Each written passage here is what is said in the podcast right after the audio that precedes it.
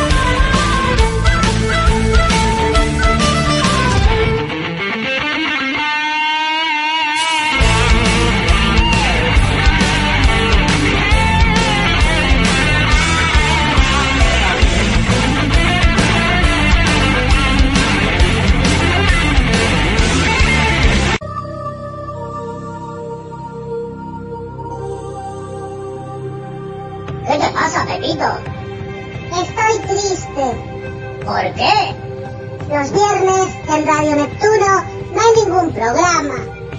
Pues deja de estar triste. ¿Y eso? Los indios invaden Radio Neptuno los viernes desde ahora. ¿En serio? Sí, tío. Los locos de revista Indios se han apoderado de Radio Neptuno con un nuevo programa para los viernes. ¡Guau, colega! ¡Qué buen rollo me acabas de dar! Voy corriendo a pintarme la cara y a por las plumas. Que yo esto no me lo pierdo. ¡Ey, espera! No me dejes aquí, que yo también quiero hacer el indio. Bueno, ya lo sabéis. Todos los viernes, programón de revista Indios en Radio Neptuno.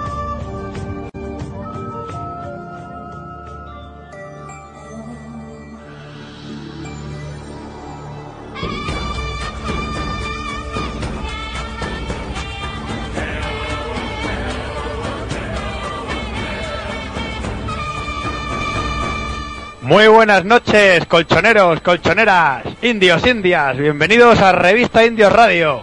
Aquí en Radio Neptuno. Estamos ya a viernes 10 de junio. Ya sabéis que siempre podéis encontrarnos aquí los viernes a las 10 de la noche en Radio Neptuno, vuestra radio atlética online. Eh, para acceder a la emisora de internet desde vuestros ordenadores o dispositivos móviles, podéis hacerlo a través de nuestros enlaces buscando en Google Radio Neptuno. Como siempre, podéis mandaros los tweets que queráis a arroba radioatleti 2014 para darnos cualquier tipo de opinión sobre el programa y sobre el Atlético de Madrid. Y enviarnos los audios que queráis que imitamos en directo a través de WhatsApp al número 615 97 83 90. Mi nombre es Luis Momblona alias Mombly y estamos encantados de estar con vosotros. Venga, en un segundito ya comenzamos. Check it out, no te muevas, stick around. Mi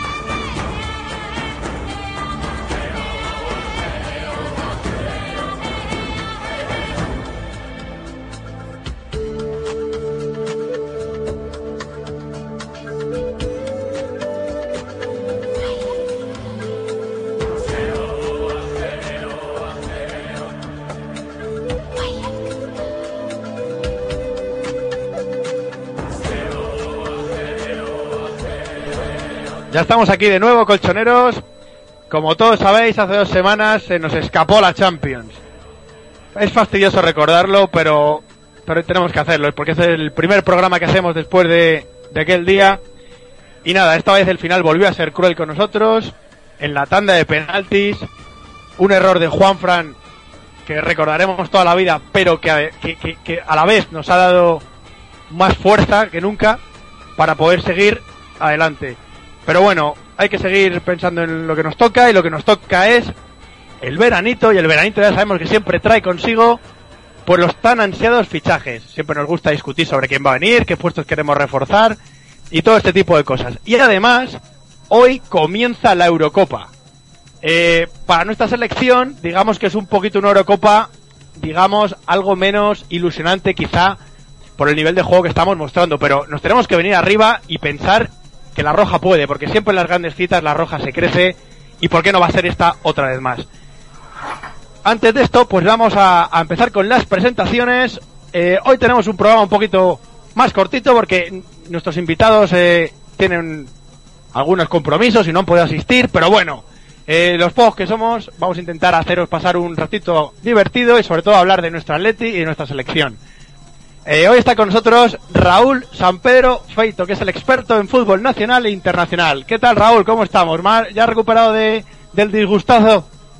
Hola Luis, sí, recuperaos, recuperaos y está olvidado ya todo, hay que pensar ya en, en el futuro, hay que hay que pensar en, en positivo y, y esto no, nos va a dar más fuerza y estoy deseando ya que venga el, el primer partido de liga ante Real Madrid, que, que vamos, que nos lo vamos a comer, los jugadores van a salir a, a muerte y en este momento los de Real Madrid van a ir relajados quiero queremos venganza ya todos los atléticos pero bueno vamos a olvidarlo y vamos a centrarnos en que hay mucho hay mucho que hablar ahora sobre todos los internacionales atléticos tanto en Copa América como en la Eurocopa que empieza ya Claro que sí, hay que recordar que lo más importante lo hemos conseguido, que somos un equipo reconocido ya a nivel internacional. Antes los disgustos eran por no meterse en Europa, eh, si nos clasificábamos para la Champions League era motivo de celebración, pero pero ahora ahora ahora es por otras cosas, ahora es que se nos ha escapado la Liga de Campeones dos veces nada más y nada menos, o sea que ya las aspiraciones son distintas, somos un club que estamos creciendo, como ha dicho esta mañana Miguel Ángel Gil, es un crecimiento que debe ser sostenido, debe ser despacito, no podemos volvernos locos y intentar reforzar la plantilla, que es lo que lo que demanda lo que demanda el cholo. Y bueno, para, para continuar con las presentaciones, cómo no, cómo no nos va a acompañar el líder, el jefe de la orquesta, el director de Radio Neptuno, presentador de El Travesaño y también presentador ahora de Maná Maná, el programa especial de verano, a Will Willy Wanchu. ¿Qué pasa, Will? Hola chicos, buenas noches. ¿Cómo estás? Pues hombre, yo ya después de aquel varapalo ya he tenido un par de programitas, pues me ha valido para quitarme, la- quitarme las lágrimas, eh, sacarme de la cabeza la Champions ya de este año y para mirar para arriba, con la cabeza bien alta porque solamente bajarla para besar el escudo. Por otro lado, todo bien compañero. Pues mira qué bien, yo, yo estoy contigo. El, vamos, eh, estuve yo en Milán, en San Siro, y la verdad que pues, pues es una experiencia que en el fondo es una experiencia inolvidable porque es un evento deportivo extraordinario. eh, ya me pasó en Lisboa, eh, con toda la gala inicial, con todos los prolegómenos, con todo todo lo que conlleva esta- este tipo de, de partidos, y te sientes orgulloso de que de que tu, tu Atleti, nuestro Atleti esté esté ahí en, ese, en, esa, en esa disposición, porque con todos los equipos que hay en Europa y todos los presupuestos, somos nosotros los que hemos estado ahí, ¿eh? ya un par de veces en tres años. Orgulloso, Pero- pero- orgulloso le pesa que le pese. Y no quiero señalar a nadie, por, pero vamos. Que muchos, ya sabéis, muchos atléticos mirando para otro lado y provocando que el club, por ejemplo, pierda 100 millones de, euros que muy ricamente podríamos aprovechar para cometer fichajes top que tanto demandamos. Pero no es así. Tenemos al enemigo en casa y bueno, hablaremos de ello durante el programa. Pues, pues sí, pues tenemos que hablar de, de- de todos los rumores, todos los fichajes y las posiciones que creéis que tenemos que tenemos que reforzar. Si, si os parece, nos metemos ya en vereda. Lo primero de todo, eh, yo creo que en esto no hay debate, pero el cholo continúa, ¿no? ¿Cómo lo veis? Sí, yo creo que, no hay ninguna duda. Eh, yo creo que en ningún momento se planteó eh, irse. Simplemente es el momento de excepción, de una especie de primer momento de, de- tirar la toalla, rendirse, pero no de abandonar el club, sino de rendirse como diciendo que, que esto ya es imposible, que, que, que nos vuelva a ocurrir y es simplemente eso, yo creo, a lo mejor sí que se plantea lo que ha pensado es a lo mejor darle un giro a- al equipo, eh, evolucionarlo un poco hacia, hacia otras alternativas para determinados momentos, pero, pero yo creo que ni llegó a plantearse seriamente eh, abandonar.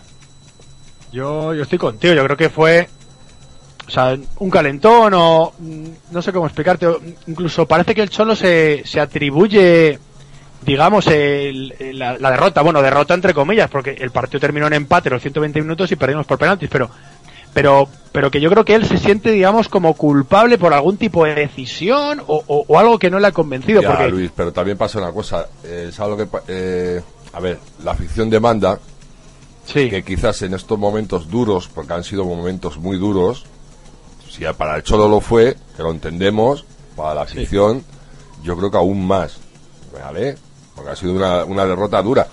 Dura dentro de lo que cabe, porque bueno, ya no ha sido, por ejemplo, el, lo del noven- el minuto 93, eh, ya no ha sido, pese a que hubo ciertas cositas raras, ¿eh? Pero Sí. bueno, que hemos empatado un partido, hemos empatado una final y que se la ha llevado el Real Madrid por los penaltis. ¿Que jode? Sí, claro, yo creo que incluso hasta jode más. Pero en su momento, con todo su cabreo, también lo, lo podemos entender, todas las palabras que el Cholo quiera. Pero, pero, sí es verdad que yo no sé si por parte del club o mismamente por parte del Cholo personalmente, eh, no tendríamos que estar aquí, o sea, así, bastante que estamos con pendientes de los fichajes que va, fíjate, estamos más pendientes de los fichajes que se va a hacer para que no se vaya al Cholo que de los fichajes que se vayan a hacer de cara a la próxima temporada para el, para el equipo. Es decir, eh, queremos que vengan jugadores buenos que al Cholo le gusten, porque entendemos que gustándole al Cholo, el Cholo no se va. Curioso, curioso. O sea, dices como que estamos un poco encholizándonos, ¿no? Como si fuera Sí, esto más... y eh, quizás en su momento pues tenían que haber tenido pues algún algún algún tenían que haber tenido algún guiño hacia la afición unas palabras del cholo ya en frío eh, mismamente la directiva del Atlético de Madrid haber sacado algún tipo de comunicado no dejar el futuro del cholo en el aire. Con todo con todo lo que es a ver porque ya sabemos quién está sacando todo esto la prensa madridista y ese tipo de cosas. Entonces haber tranquilizado un poquito a la afición. Pienso eh Yo creo que es que el Cholo está todavía reflexionando, fíjate, yo creo que vale, que mm, consideran desde dentro, desde la cúpula, que, que prácticamente sí, pero, pero yo creo que no ha dado el, eh, la respuesta definitiva. Por, pero bueno, si en principio se está trabajando ya en la temporada que viene y se está ya hablando de nombres y tal, yo creo que es ver, que... lo que está claro que se lo que se está haciendo lo que se está fichando lo que se está trabajando ya desde hace meses es de cara a la próxima temporada se está haciendo un equipo para el cholo por y para el cholo Sí, por ejemplo, lo de Gaitán. Claro, lo contrario, tú imagínate, me- el Cholo me voy y dejas un equipo aquí, con, en este caso con Gaitán, con el Joao, con Andrés Borré, que no se nos olvide. El Santos Borré, sí. O sea, una serie de historias que le dejas en un pequeño marrón para el próximo entrenador que pudiese venir. Que a lo mejor todos esos jugadores no los quiere o no Ya. sé, o exige otro, otro tipo de cosas. O sea, A mí, yo creo que es que ahora, eh, ahí el Cholo habló desde el dolor, porque porque es que él mismo, antes de, de la final de la Champions... Con el cabreo que, teníamos todos, cualquier, cualquiera hubiera dicho eso o incluso Claro. de otra manera. Pero es que Will, él mismo, dijo, antes de, de jugarse la final de la Champions, dijo que en rueda de prensa en el Cerro del Espino, dijo que, que la temporada había sido muy buena.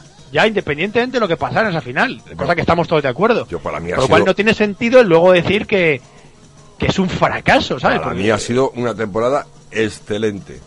A mí decirlo... Yo el otro día estuve escuchando a cierta a cierto medio atlético, Sí, no voy a no voy a nombrarlo primero por no darle publicidad y segundo, pero bueno, ellos saben quiénes son y, y le daban de de 7 para abajo, incluso gente que le daba un aprobado a la temporada del Atlético de Madrid, pero bueno, por Dios. es vergonzoso ya. Pero bueno, por Dios. Ah, madre mía, porque con los jugadores, la plantilla que tenemos, el presupuesto que tenemos y lo que estamos haciendo, evidentemente eh, es verdad que, que- que el Cholo a lo mejor al- en esta situación está La dejando única, algo que desear, la pero, única pero verdad que hay, Luis, que no, que no nos hemos llevado ningún título este año. Pero bueno, También Bueno, una ¿eh? primer- Es el primer año de, de los últimos, desde que está Simeone, que no llevamos un título. Ya es bastante. Yo digo una cosa, para mí eh, son campeones ya, o sea, excepto el haber visto levanta- eh, la- eh, le- levantar la copa a la Champions y que no va a salir en las estadísticas, pero para mí son campeones, o sea, a mí eliminar a- al Fútbol Club Barcelona, al Bayern y contra el Madrid hasta el minuto 120 empate y perder por penaltis, que es una lotería, es que más no se puede hacer, o sí, sea, verdad, más no se sí, puede mira, sí, es ver- sí es verdad que, que últimamente se, se le echa un poco en cara de que el Madrid, eh, sobre, to- sobre todo en la prórroga, en los últimos minutos de la segunda parte, Sí, porque tuvimos una segunda parte increíble, sí. y, pero sobre todo en la prórroga se le echa un poco en cara al Cholo que tenía que haber cogido y haber matado al Madrid, cuando el Madrid esta- estaba acalambrado. Es Sí. decir, haber sacado a Correa, pero bueno, es lo de siempre. Es, es que a todo lo pasado... Ya, yo sí que veía el cambio de Correa por incluso por Fernando, ¿eh? yo veía ese, ese cambio bastante Sí. evidente. Lo que pasa que Pero bueno, yo, Que bueno. yo particularmente es una cosa que llevo demandando tiempo, que en los partidos así de este tipo hay que ir a por todas. Si ya te da, si ya te da lo mismo, si ya te da lo mismo. Igual que las ligas, si al final son tres puntos. Y entonces yo, Yo- sí es verdad, yo, ojo que yo soy cholista, ¿eh? sí, sí, sí. Pero sí es verdad que le, le he demandado al Cholo más de una vez echarle huevos. Echarle huevos y decir, vamos a, vamos a por todas. Vamos a por todas. ¿Cuántos delanteros tengo en el, cuántos delanteros tengo en el banquillo? Tres. Venga, tres del tiro. Vamos a por el partido. Sí, Y yo no sé cómo lo veis vosotros, pero yo cuando estamos en la prórroga, yo tenía la sensación de que o marcábamos o adiós. Porque yo en penaltis no tenía ningún tipo de confianza, porque ya habíamos visto a Black contra el Leverkusen, que es que ni- no, no es, no es especialista, incluso no se tira. No sabe tirarse. No se tira. Entonces, incluso cuando empezó la tanda, ya lo vi en el primer penalti, digo, es que no me da sensación de, de- pero la puede parar. Te voy a decir ¿sabes? una cosa, Luis. Te voy a decir una cosa. Yo antes de los penaltis, que, estu- que la verdad, cuando llegaron los penaltis me quedé tranquilo, pero incluso, fíjate, voy a, propo- voy a proponer a todo, a todo lo pasado. Yo hubiera cogido, hubiera puesto a Moyá de portero para parar los penaltis. Que se puede hacer, ¿no? Sí, sí, sí, claro. No, pero eh, tienes que gastar un cambio, claro. Bueno, pero si le quedó un cambio, creo. No, lo gastó justo en el- al final. Bueno, pues fíjate. Sí, porque sé que tuvieron calambres, eh, como que Felipe Luis y tuvo que, tuvo que Sí, gastar sí, los exacto, campos. exacto, exacto. Pero bueno, que a todo pasado todo, todos Sí. somos especialistas y todos somos muy buenos entrenadores. También hay- todo hay que decirlo, ¿eh? Claro, y, ta- y también hay que decir que ah, yo no, a ver, yo no dudo de, de- de- del árbitro, porque es, un, es una situación, es una acción complicada, pero es mala suerte que el gol del Real Madrid fuera de juego. O sea, no, no digo que haya una mano negra y nada de esto, pero, pero, pero es mala suerte porque Fuera se de juego, gol el y penalti no es se legal. tenía, se tenía que haber repetido, expulsión luego- de Ramos, ah, bueno, una Y serie el de- penalti de Griezmann que, ten- que hay que meterlo, macho. Ese penalti hay que meterlo. Si metemos ese penalti yo creo que nos lo llevamos, porque estábamos a tope. Pero bueno, pero bueno, ¿qué, qué le vamos a hacer? O sea, tú Raúl, ¿cómo lo viste el partido? ¿Te, o sea, te- ¿Tenías Hombre, confianza? yo- Cuando marcó Carrasco ya lo veías o, o qué? Yo, desde que salimos en la segunda parte, ya, ya cambió el partido totalmente. Lo veía, lo veía nuestro. Solamente era cuestión de marcar el gol. Llegó el fallo de Griezmann en el penalti. Se adelantó Keylor Navas eh, bastante. Eh, además, entraron cinco tíos del Madrid en el área. Que eso normalmente no se manda a repetir, así que de eso yo me- no voy a decir nada. Pero, pero luego el partido estuvo claramente dominado por el Atleti y, y con el gol de Carrasco sí es verdad que, que yo in- en ese momento decidí, dije, nos lo comemos en esos 10 minutos que quedan. Y, y sí dimos ese, se man- mantuvimos un poquito así, pero cuando llegó ya el último momento, cuando ves acercarse el final del partido, el tiempo de cuento, al final te entra la cosa de que te pueden marcar y dices, ellos tienen problemas físicos, eh, nosotros estamos con los 11 perfectamente en principio, hasta la prórroga que tuvieron problemas Coque y Felipe, no teníamos ningún problema, ellos estaban con Bale ya bastante fastidiado, habían hecho ya los cambios y digo, la prórroga es nuestra. Pero bueno, no salió y, y lo del Golden fuera de juego no se habla nada, pero si hubiera sido cualquier otro sitio o- y en contra de otro equipo, eh, sería conocida la final como el- la final de- del Golden fuera de juego. O sea, eso está claro. Ellos han metido un gol y el único gol que han metido es ilegal. Ya está, se acabó.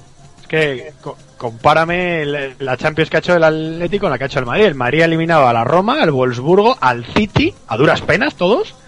Y, y- con el Atlético, que es el único rival, digamos, potente al que se ha enfrentado, no le ha ganado en 120 minutos. Y le ha ganado con un gol en fuera de juego y luego por penaltis. O sea, esa es la Champions del Madrid. De Atleti, el Bayern de Múnich, el Barcelona y con el Madrid no perder. O sea, los tres mejores equipos de Europa en presupuesto no nos han ganado ninguno y no nos la llevamos, macho. O sea, es que tiene narices el asunto, pero bueno. E- Es muy injusto y, sobre todo te deja la, impotencia de que dices, es que no, no hay forma de hacer, de hacer nada, porque es que es tan difícil volver el, año que viene a llegar a una final, porque lo que le ha ocurrido al Madrid no le ocurre a, no nos va a ocurrir imposible, vamos, es, ocurre una vez en la vida, eso de que te vayan eh, poniendo flores en el camino para que pueda- puedas llegar a la final fácil. Vamos a tener que volver a eliminar, a lo mejor no al Bayern y al Barcelona, pero a lo mejor sí al, al Madrid y al Bayern, al Barça y al, y al Bayern, lo que sea. Pero siempre Sí. vamos a tener que cargar a mínimo dos de esos tres equipos. Nos va a tocar siempre, claro, dificultad en el camino. Aún así también tenemos que decir una cosa, ¿eh? Bueno, ahí siempre hay un sector madridista que, que sigue la misma línea de prepotencia y más, pero yo en general, eh, vamos, lo que me he encontrado yo personalmente es que, que nos lo han reconocido y, y no, no, no veo que se ceben, digamos, ¿sabes? Yo salí del estadio y noté pues incluso que, que nadie lo celebraba de la afición, la afición madridista ni en el metro, todos tranquilos, incluso alguno te animaba, tal, no vi ese ensañamiento, digamos, ¿sabes? Y por esa parte, pues yo les aplaudo en ese, en ese aspecto, Sí. porque, porque si hubiéramos ganado nosotros, yo no te digo la que lío yo en el metro de ahí en, en Milán, la que lío habría, habría sido escandalosa, eso sí con respeto, ¿eh? yo a mí no me gusta cantar nada en contra del Real Madrid, siempre animar a mi equipo, nunca, a mí los cánticos de en contra de los madridistas tal, pues, pues no me gustan, yo siempre me prefiero animar a lo mío y olvidarme simplemente centrarme en lo mío, pero pero si hubiéramos ganado nosotros, la que se habría montado habría sido impresionante. Sin embargo, ellos, pues, digamos que se han puesto un poquito en nuestra situación, que ya es que ya llevamos mucho encima, y, y digamos como que no, no, no se han ensañado con nosotros y nos han tenido respeto en ese aspecto, ¿no? Will, ¿tú cómo Pues- ves como ese aspecto? Bueno, Raúl, sí. Sí, yo lo, lo he visto totalmente igual. eh, las amistades que tenemos todos de Real Madrid eh, te hacen la típica broma de, la victoria y todo eso, pero, pero luego cuando hablas seriamente con ellos, eh, reconocen que, no se la merecen, eh, que, que, que el partido lo debía haber ganado el Atleti, que es a los penalti, que es una lotería.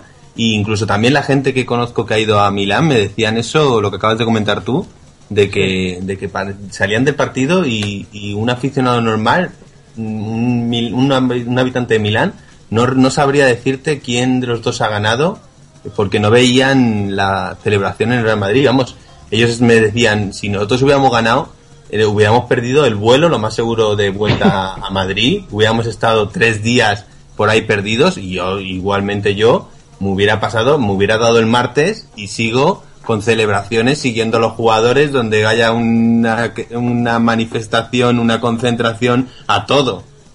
Sí, sí, sí, desde luego. Yo si os parece, mira, tengo en, en Facebook, he compartido un, un comentario, una publicación que ha hecho un, un seguidor del Real Madrid y la verdad que me ha gustado, ¿eh? El inicio es un poco vikingo, aviso, pero bueno, me gustaría leerlo para, para, que, lo, para que vierais un poco el ejemplo que os pongo. Dice, los madridistas que amamos el fútbol, hoy es un gran día para el madridismo. Ayer, después de un gran despliegue físico y poco fútbol, nuestro equipo desde niños, el Real Madrid, ganó su undécima Liga de Campeones. Todos son fiestas y celebraciones. No solo en Cibeles, en cualquier parte de la tierra habrá madridistas celebrando el ansiado título. Es un momento único e e inolvidable. La undécima copa viene de camino hacia nuestras vitrinas, pero no es como otras veces. Todos los que hagamos seguimos este deporte sabemos que el fútbol es injusto. Siendo niño, desde el minuto uno que entras en el fútbol, empiezas a vivir injusticias y experiencias desagradables. Goles en último minuto, partidos que se pierden injustamente, compañeros lesionados de gravedad, el fútbol es así, es un deporte que, que te enseña parte de la vida, que te suplementa el aprendizaje con los estudios y con el paso de la vida misma. Los madridistas que amamos el fútbol no disfrutamos con el dolor ajeno, no disfrutamos con las lágrimas de Juanfran o de Gaby, no disfrutamos con las lágrimas de los aficionados atléticos. Los madridistas que hagamos el fútbol damos la enhorabuena al Atlético, no solo por el partido realizado, sino por el tremendo campeonato, eliminando a muchos de los grandes de Europa, siendo infraval- infravalorados por la mayoría. Los madridistas que hagamos el fútbol damos la, ma- la mano a nuestro rival para que se levante y siga intentándolo con el afán que han tenido hasta ahora. Los madridistas que hagamos el fútbol, el rival sea más fuerte y que para ganarlo haya que gastar hasta la última gota de sudor de nuestra frente. La suerte cae de nuestro lado de nuevo, amigos, pero os damos la mano para que os levantéis y sigáis intentándolo. Nunca dejéis de creer. O sea, la verdad que yo lo leí y me pareció emocionante y lo compartí porque fíjate ver un marista que los hay pocos, pero fíjate tú el detalle que tuvo que tuvo el chaval, ¿eh? Sí, si a poco que no sea un tonto, eh, todo, cualquier persona te lo reconoce y, y la, en realidad los madridistas no van a ser por ser madridistas ya un poco ya retrasados mentales. Entonces, eh, tienen defectos, pero, pero la mayoría son personas sensatas que, que lo reconocen y saben que, que hemos hecho una Champions muy buena, que, que esto se coronaba de esta forma y, y que no ha sido así. Es, es como un poco la, la temporada del Leicester si al final no, no llega a ganar la Premier League. Pues todo el mundo eh, sabe que perfectamente que eran los que se lo merecían, eran los que más han luchado, los que mejor han jugado y que luego llega de repente el equipo grande de turno y gana en el último momento, pues es una, es una pena. Pues sí. Pero bueno, lo que tenemos que hacer ahora es ilusionarnos. Y yo creo que tenemos un equipo muy bueno, que, que además el año que viene va a ser mejor. De la gente que tenemos en la plantilla actual van a ser, van a ser mejores, porque hay jugadores en pleno crecimiento y explosión, tipo, pues por ejemplo Saúl, tipo Thomas, tipo, tipo Correa. Y luego, eh, está claro que vamos a afrontar la contratación de, de un 9 de referencia. Sea Diego Costa o las alternativas que ahora, analizaremos. Pero con ese retoque de, Diego Costa, bueno, o el del el delantero que venga, algún retoque quizá en medio campo, yo creo que hace falta. Y luego el tema de los laterales. Eh, eh, con la continuidad del Cholo, yo creo que, que hay motivos para ser optimistas, porque tú piensas que el Real Madrid, yo no sé si, se reforza en la parte de arriba, pero este Ronaldo será un año más mayor. En el centro del campo Moric, que es un tío importante, un año más mayor y ya son gente que supera la treintena. El Barcelona va a mantener a, a sus tres hombres de arriba y, y digamos que tampoco se puede reforzar mucho porque nadie quiere al Barcelona ser suplente. Sin embargo, nosotros vamos a reforzarnos. Y si seguimos la línea del año pasado, que estuvimos a tres puntos del campeón de liga y a un penalti del campeón de Champions, si todo va bien, ¿por qué no soñar? Es complicado, pero ¿por qué no soñar? ¿No? ¿No lo veis así? Sí, eh, en realidad, eh, si, me, si a cualquier aficionado atlético le dicen que, que va a seguir con la misma plantilla la temporada que viene, no se echa las manos a la cabeza ni, ni ocurriría nada, porque tenemos un equipo bastante solvente, bastante completo y, y que se puede reforzar claramente, pero, pero como siempre, como cualquier equipo del mundo, siempre puede mejorar.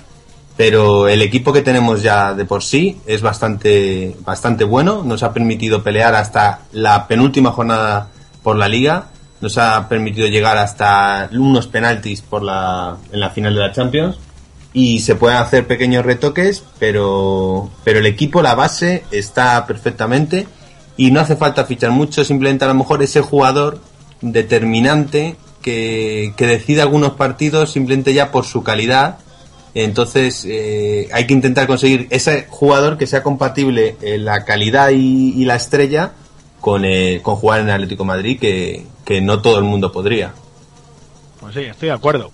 Pues si te parece, vamos a, a hacer como si fuéramos la dirección deportiva del Atleti y ver qué necesitamos, eh, cuáles son eh, las, las posiciones, digamos, a, a reforzar y qué alternativas tenemos y cuáles son quizás las más económicas y cuáles son las, las, que, las que más adaptarían de, forma más rápida, digamos, a, la plantilla de- del Atlético de Madrid. Vamos a empezar por la portería. La portería, eh, hace, digamos, cuestión de un par de meses, eh, teníamos rumores sobre la no continuidad de, de Moya. Se ha perdido un poquito ese rumor. O sea, yo no sé si estarás de acuerdo, pero vamos, yo en principio, si Moya se queda, pues, pues mira, estupendo. Nos quedamos con Oblak, que es uno de los mejores porteros del mundo, y, y con Moya, que, que es un suplente de garantías, que además eh, crea buenamente el vestuario y que no te pone ningún problema a, a su suplencia, ¿no? Sí, eh, esto eh, depende de, de lo que tengan en mente Gilmarín, Caminero y todos con el futuro de Oblak. Si ellos consideran que, que Oblak va a estar durante muchos años en Atleti y no piensan venderlo en ningún momento, eh, Moyá, pero perfectamente. Otra cosa sería que, que se plantearan para un año o dos eh, vender a Black, entonces ahí es cuando tienes que buscar algún portero joven, que hay muchos en el mercado, que podrías fichar y dejar cedido en un equipo que juegue y, ya pla- plantearte algo en la portería. Pero vamos, Moya, eh, yo creo que él está muy contento en el Atleti, eh, está implicado en el vestuario, está con la afición, eh, respondió bien cuando tuvo que hacerlo al principio de la temporada pasada cuando era titular, ha respondido siempre que ha tenido que jugar en, la Copa o lo que sea, no es, no es Oblak, es un portero más normal, pero, pero yo creo que estamos perfectamente con él. Si él acepta ese rol de suplente, eh, no hay ninguna necesidad de reforzar la portería. Claro, pero sobre todo eh, comentar lo de la sanción FIFA. eh, tampoco se podrían ir, digamos, al año que viene, porque porque tú imagínate que se, que se nos va un- uno de los porteros. eh, la cosa se, se pone complicada. Entonces, eh, no sé si tendrán una especie de compromiso o algo con el club. Hombre, siempre tendríamos la opción de, por ejemplo, tenemos cedido a, a Moreira, el portugués, tenemos a Bono, el que es canterano del Atleti, eh, Sí. luego estaría Bernabé, o sea, hay porteros en caso de apuro eh, que se podría tirar.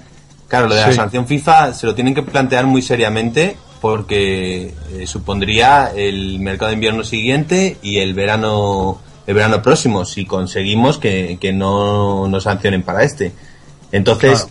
no sería un año aguantar con lo que tenemos, pero hay que pensar en, en fichar. Entonces, claramente hay que dejar claro a los jugadores que, que, que van a aguantar, tienen que aguantar dos temporadas desde ahora.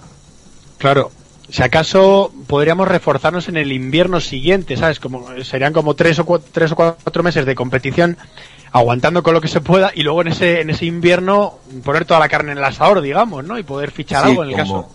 como hizo el, el Barcelona con, con Arda Turán y con Alex Vidal. La diferencia es que, que al Barcelona sí les permitían fichar, pero no inscribir. Y nuestra sanción es de, eh, de fichar, ni inscribir, ni nada. Claro, es decir, que, que- que nosotros no podríamos cerrar un acuerdo hasta invierno. No podríamos tener un- a un jugador cerrado y, en, y que se incorporara en invierno. Entonces tendría que ser como empezar la negociación. Bueno, Claro. la Pero negociación bueno, ya sabes cómo oculto, funciona pero- esto. Ya, ya sabes cómo funciona esto. Se puede apalabrar y luego ya se hace, ¿sabes? Claro. Tampoco- Así que Sí, nada, pero, pero, bueno, no podría entrenar como Arda Turán que estuvo entrenando y Ya, eso sí. Eso es- ya sería un, fi- un fichaje como un fichaje normal de, de invierno. Esa es la desventaja que, que tenemos frente a frente a la sanción del Barcelona. Claro, eso sí, eso sí. Pues bueno, una vez analizada la portería, vamos con la siguiente línea, que es la línea defensiva. En este momento, pues tenemos, digamos que, que, que los laterales, Juan Fran Gámez en la derecha, Felipe y digamos Lucas, aunque Lucas yo ya le catalogo más como central en la izquierda, y esta posición eh, a mí particularmente me preocupa. Parece ser que, que Gámez no va a seguir, según apuntan algunas fuentes, y parece que el jugador eh, croata Versalico del Sassuolo estaría bastante cerca y a mí a mí me gusta. Eh, en la izquierda sonó hace un tiempo el lateral brasileño Zeca, que es un jugador que incluso es diestro y juega a banda cambiada, pero ha dejado de sonar. Mm, yo no sé cómo ves a Raúl estas posiciones. ¿Qué, ¿Tú qué, qué crees que debemos hacer o, eh, o qué alternativas propones? También Mario Gaspar sonaba para la derecha, pero no sé cómo lo ves. Hombre, yo pienso que, que ese dinero que se va a invertir en un, en un lateral perfectamente se podría ahorrar e intentar que el fichaje de, del 9 eh, fuera un poquito me- más costoso, ¿sabes? A dar ese dinero para allá, porque si- lógicamente Juan Fran y Felipe Luis van a jugar todos los partidos importantes, eh, solamente necesitan el descanso y ese descanso se lo puede dar perfectamente Manquillo en el lateral derecho y Lucas en, eh, en el lateral izquierdo. Que se ficha al croata, a mí me parece muy bien, es un jugador que me gusta, eh, podría salir, están hablando de 15 millones, yo por mí encantado, pero no lo veo un fichaje imprescindible. Y hay muchos en el mercado, muchos laterales eh, bastante buenos, que, que como todo, ahora antes de una Eurocopa, si te mueves rápido lo fichas, eh, te sale barato, como esperes a la Eurocopa y de la casualidad de que se salgan, te multiplica por dos. Mira, por ejemplo, ahora mismo el Dortmund acaba de cerrar a Rafael Guerreiro, el lateral izquierdo de, de Sí. que, que jugaba en el Lorient francés de Portugal. Sí. No se sabe si va a ser titular, pero como sea titular, lo va a hacer bien porque es muy bueno. Y al Dortmund a lo mejor eso le suponía que en vez de pagar 12 millones, le, le sale 25. Y luego también decir que, por ejemplo, he estado leyendo hoy, por curiosidad, he estado leyendo, a veces veo periódicos internacionales, y está viendo en el, en el Abola portugués, Sí. y entre las noticias de así destacadas, decían que, que Silvio, que la- el Benfica no iba a hacer, no iba a ejercer la opción de, de compra definitiva con Silvio y que, y que se ponía las, que iba a volver a las órdenes de, de Simeone. Hombre, yo a Silvio no le quiero para nada en el Atleti, pero, pero no sería ninguna tontería en el caso de una sanción eh, tener esa, esa opción también, eh, por si acaso. Pero vamos, yo a Silvio esperemos que no. También de todas maneras lo de Silvio, como se ha rumoreado tantas cosas y como los por, con los portugueses esto es un caos, no se sabía, yo pensaba que Silvio estaba vendido, se dice que está vendido, que luego de repente nos pertenece. Pasó también con Roberto, el portero, eh, que Sí. con los que son de Méndez es un caos. Es un lío. Acuérdate el caso es el Julio Alves ese o el o el que Sí, vino sí, el en la hermano de Bruno Alves, sí. Claro, o el que vino en la operación en la operación Falcao, ¿cómo se llamaba? El Rubén Micael. Madre mía. Sí, sí, todo lo de Méndez es, es un caos. A lo mejor a la de Silvio, pues el 50% pertenece a un fondo de inversión, el 25% al Atleti y el otro 25% a otra cosa. Y el caso es que en, en el periódico portugués decían que, que se incorporaba a hacer la pretemporada con, con el Atleti. Ajá. Yo ya te digo, sí, el tema de Manquillo que comentas, en el Olympique de Marsella el chaval lo ha hecho muy bien, sí que lo veo como una alternativa de mantenerlo en cesión, por si acaso hay una sanción y traérnoslo. Pero a mí lo de Versalico me gusta, ¿eh? porque Juan Fran yo creo que le veo yo un poquito más cansado, ¿eh? es que tiene más de, va a cumplir 32 años y, y luego y luego Felipe Luis no, no, no tiene, digamos, un, un recambio digamos de garantías porque Lucas de central muy bien pero de lateral le hemos comentado en el programa a veces que no no no le veo esa, esa solvencia, digamos. Y me- yo sí que Sí. echo de menos, o sea, yo creo que lo ideal sería fichar dos laterales jovencitos, uno de cada lado, que vayan, digamos, como adaptándose a la filosofía del Atleti y que vayan, digamos, poco a poco cogiendo las posiciones de Felipe y de Juanfran, ¿sabes? Yo creo que esa sería la, la alternativa más... Sí, pero, pero claro, Salico eh, son 15 millones de euros, en principio, que a lo mejor, a lo mejor son más. Fichar eso para un suplente que, que no va a tener ninguna opción de jugar porque No, pero este año, ¿eh? Pero, pero luego jugará. Luego ¿Eh? jugará, o sea, pero no, no, sí, no pero es jugará que este año, Felipe pero- Luis es que es, es un gran porcentaje del juego del Atleti es, es Felipe Luis. Sí, pero, es yo- que- pero por ejemplo yo me refiero a un fichaje tipo, por ejemplo, Jiménez. Jiménez cuando le fichas está una temporada prácticamente en blanco y sin embargo ahora es un tío importante.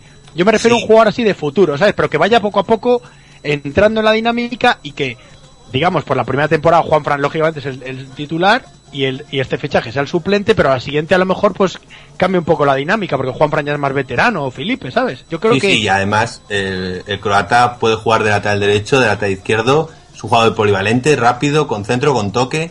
Eh, por ejemplo, en, en la esta Eurocopa va a jugar de lateral izquierdo, porque el lateral derecho es de Serna, de, de- que lleva años y años en Croacia de lateral Cierto. derecho. Y, y eso nos vendría muy bien porque tienes un suplente para, para los dos. Pero yo confiaba, yo confiaría sinceramente eh, en Manquillo también. O sea, yo a mí no me gusta que, que un canterano se vaya fuera porque lo ha demostrado en el Liverpool que durante una temporadilla fue titular, en el Marsella lo ha hecho muy bien, ha sido titular, ha jugado muchísimo. Y en las categorías inferiores de España fue fue titular durante mucho tiempo que estaba co- compartía el puesto con, con Carvajal no sé, me daría mucha pena que, que Manquillo acabara yéndose traspasado y sin haber tenido una oportunidad de, por lo menos, de haber estado una temporada de suplente y haber podido pelearlo.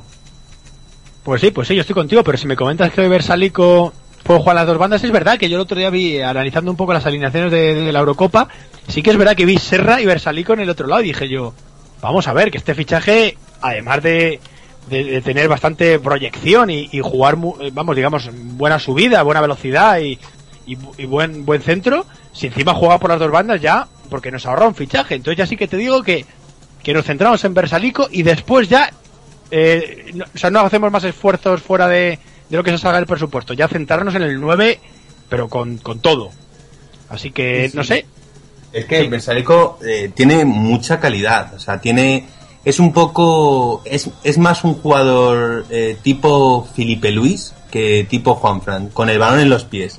Lógicamente no tiene no, le queda mucho para llegar a, a Felipe Luis a la calidad de- del brasileño, pero es ese tipo de jugador. E incluso es el Felipe Luis antes de la lesión, que ahora que antes el Felipe Luis en el Deportivo eh, era una bala, o sea, llegaba hasta la línea de fondo y te centraba. Y a mí lo que me gusta más de, de Salico de, en el Sassuolo, que juega de lateral derecho en el Sassuolo toda la temporada, eh, son sus centros. O sea, es una es, es increíble la cantidad de centros que puede poner y perfectos para, para un gran rematador. Eh, no, no suelen ser cortos, suelen ser perfectos eh, a una altura perfecta y solamente tendríamos que necesitar a, a un, a un nueve rematador. Fernando Torres vale, pero necesitaríamos un otro otro jugador más para, para llegar por ahí. Pues muy bien, pues analizado ya los laterales, que vamos a ver si nos llegan las buenas noticias de- del fichaje de Versaligo, que parece que es que puede ser inminente. Vamos a centrarnos en la zona de centrales, que aquí yo creo que estaremos de acuerdo en que en principio no hay que tocar nada, bajo mi opinión, porque tenemos a Godín, a Savic, a Lucas y a Jiménez. Tenemos, Sí. mm, digamos, a Godín, que es el veterano y es el más indiscutible, pero no pasa nada si poco a poco, pues, van entrando, eh, digamos, Lucas y Jiménez, como ya han hecho en partidos tan importantes como Bayern de Múnich, Barcelona, y lo han hecho con solvencia. O sea, yo creo que aquí, fíjate, no es necesario eh, ni, ni, ni, ni el tema de la FIFA, ni nada, no es necesario aquí en, este, en, este, en esta posición tocar, tocar nada. No sé cómo lo ves tú. No, eh, perfectamente se, se puede quedar así. Eh, la única cosa sería que se necesitara dinero, y, pero en el caso de que no necesitaran nada de dinero, Godín no hay ninguna duda, Jiménez y Xavi perfectos. Lo único es que Saúl, eh, que saque Saúl, que, que Lucas de cuarto central eh, esta temporada está bien, que pueda estar de cuarto central, siempre hay lesiones, puede ocurrir y puede incluso jugar de lateral izquierdo, pero Lucas necesita minutos, ya eh, no va a salir cedido porque Simeone le quiere con él en los entrenamientos, quiere formarle y hay que, hay que intentar rotar más y yo creo que Lucas perfectamente se puede, podría ser el tercer central en caso de apuro, en caso de que hubiera una venta o de que hubiera una lesión de larga duración y perfectamente jugaría bien. Y luego hay que recordar que tenemos también el caso, eh, Emiliano Velázquez, el tercer uruguayo, eh, cedido en el Getafe, que lógicamente ahora con el descenso del Getafe habrá que buscarle un equipo en primera porque no creo que, nos interese tener al jugador en, segunda división. Entonces, eh, tenemos más que cubierta esa posición. Sobra fichar a nadie, no hace falta eh, nada. Y la única cosa es ver cómo podemos no frenar eh, la progresión de Lucas. Y fíjate, el, el partido contra el Betis, que no teníamos a ningún central, salió Nacho Monsalve del B y el chaval cumplió de maravilla, ¿no? Esa es otra, también podríamos ceder a Nacho Monsalve. A lo mejor sí, Nacho Monsalve sí podría ir al Getafe en segunda división. A lo mejor sí. primera le viene muy larga. Porque hay que empezar a los jugadores, sobre todo los centrales, eh, tienen que empezar a, a codearse con, con delanteros a, a intensidad, igual que los porteros. Eh, Sí. que son jugadores que, que no pueden estar en el banquillo sin jugar porque no adquieren la experiencia necesaria que tiene, por ejemplo, Godín, que tiene Felipe, que tiene Juanfran. Claro, y además el, el- el hermano de, de Lucas Hernández también está ahí en, el- en el filial y también parece que puede llegar a ser un buen jugador. O sea, tenemos ahí varias alternativas en el, en el filial para por si acaso nos ocurre algo- algún tipo de contratiempo, ya sea de lesiones o fíjate que se nos vaya algún jugador por lo que tú dices, por porque venga una oferta rechazable para el jugador y para el Atlético. O sea, pueden pasar muchas cosas, pero yo creo que esa posición es la que tenemos más salvaguardada, vamos, eh, bajo mi punto de vista. Sí, sí, sin ninguna duda. Pues mira, si quieres ya nos centramos en el medio campo, que aquí sí que aquí sí que hay bastante debate, ¿eh? porque aquí, uff, entre que Coque y Saúl pueden jugar por dentro, pueden jugar por fuera, el abanico es, impo- e- es importante, porque vamos a analizar, eh, ahora mismo para jugadores que jueguen por fuera, digamos, por fuera entre comillas, porque ya sabemos que al Cholo le gusta mucho el mediocentrismo y, y jugadores que se meten hacia adentro, digamos, los mediocentros Sí, eh, puros. Eliminando Pero- el doble pivote, dices, ¿no? Eh, sí, excluyendo lo que es el doble pivote, ahora mismo tenemos a Saúl, a Coque, a Carrasco, el fichaje de Gaitán y a Tomás, que también puede jugar ahí. Eh, porque todos estaremos de acuerdo que Oliver lo más seguro es que salga cedido y, y en principio no, no cuente. Entonces tenemos esos cinco futbolistas ahora mismo que son los que he dicho, Gaitán, Carrasco, que son más perfil extremo, tenemos Coque y Saúl, que son más perfil interior, y luego Tomás, como un quinto jugador en esa posición. Mm, yo creo que está bien. O sea, Coque y Saúl son jóvenes, Ferreira ya no te, no te cuento, y Gaitán también es un jugador que, que no tiene mucha edad. Con lo cual yo creo que en esa posición podemos estar, est- estamos bien cubiertos, yo creo. No sé cómo lo ves. Sí, la única cosa es, es que probablemente si viene otro fichaje, además de, de Gaitán, que en principio con- damos por hecho que, que está cerrado porque así se anuncia y así parece que las informaciones apuntan. Sí. Eh, a ficha- aparte del delantero, en principio, si viene otro fichaje, sería, aparte del lateral, podría ser ahí. Entonces habría un overbooking de jugadores eh, bastante buenos, todos posibles titulares, y es difícil llevar esa, esa situación. Eh, yo pienso que, no habría que fichar en esa posición a nadie, a no ser que lo que venga sea, sea una estrella. Y en el caso de que sea una estrella, eh, es obvio que alguien tiene que salir. Eh, Coque es eh, uno de los capitanes, es la insignia, es, es el Aleti.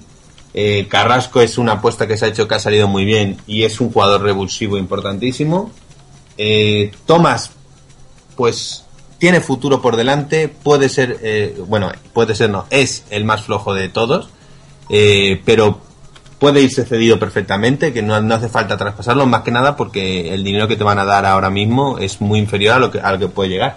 De hecho, por ejemplo, el seleccionador de Ghana, que ahora mismo Tomás, ahora cuando hablemos de los internacionales, eh, también ahora tendremos que hablar de Tomás porque está jugando con Ghana la clasificación para la Copa de África que de la, de la próxima edición. Jugó, debutó con la selección y el entrenador Abraham Grant, aquel que estuvo en el, en el Chelsea, creo que Sí. fue el que sustituyó a Mourinho en la primera vez que le echaron. Ahora mismo eso no me acuerdo muy bien. Eh, ha dicho que Thomas es el futuro de Ghana. O sea, ya eso es- se ve la repercusión que tiene el hecho de que un jugador eh, juegue la final de la Champions, eh, que juegue las semifinales de la Champions, los cuartos de final de la Champions, porque Thomas, recordad que ha salido en todos esos partidos en los últimos minutos para intentar dar un toquecillo de potencia cuando el equipo estaba más, de- más atrás. Sí. Y, y es que el- en África llega, eh, no nos damos cuenta aquí, pero el Atlético de Madrid llevamos dos de los últimos tres años siendo el, el segundo equipo más hablado de en, en el mundo, porque al fin y al cabo la final de la Champions es el partido del año. Sí, sí, sí, es importante. Estamos creciendo como, como marca internacional y, y como valor reconocido. Y lo que comentas, y entonces, eh, si- siguiendo en la línea del centro del campo, dejando abierta el debate en, las salas, que si viene una estrella nos, nos parecerá estupendo, pero si no, parece que estamos bien cubiertos, eh, vamos a centrarnos en el doble pivote. Vamos a ver que aquí, aquí hay, aquí hay miga. Tenemos a Gaby y a Tiago, eh, Gaby es eh, veterano y Tiago muy veterano. Y luego tenemos a Augusto Fernández y Craneviter. Eh, que eh, Augusto es veterano, pero, pero tiene recorrido porque mm, tiene 29 años. Craneviter es el futuro, tiene 22 nada más. Entonces parece que la idea del club es ceder a Craneviter para que coja minutos y el año que viene venga, digamos, a sustituir definitivamente a Tiago, porque Tiago yo no sé si va a tener para dos años, aunque yo ya mm, con este chico no sé qué decir, porque siempre cada año le jubilo y me vuelve a sorprender, encima subiendo su rendimiento del año anterior, entonces no sé, pero, pero en principio tenemos Gaby, Tiago, Augusto y, y Craneviter, y luego Coque y Saúl pueden jugar ahí también. Con lo Sí, cual, esa es la clave. eh, pero también me parece una posición importante para, para, para el devenir equi- de, un equipo, o sea, para ser eh, importante, digamos, un, un equipo que lleve la, un jugador, jugador que lleve la manija. Eh, yo sí fichaba algo ahí.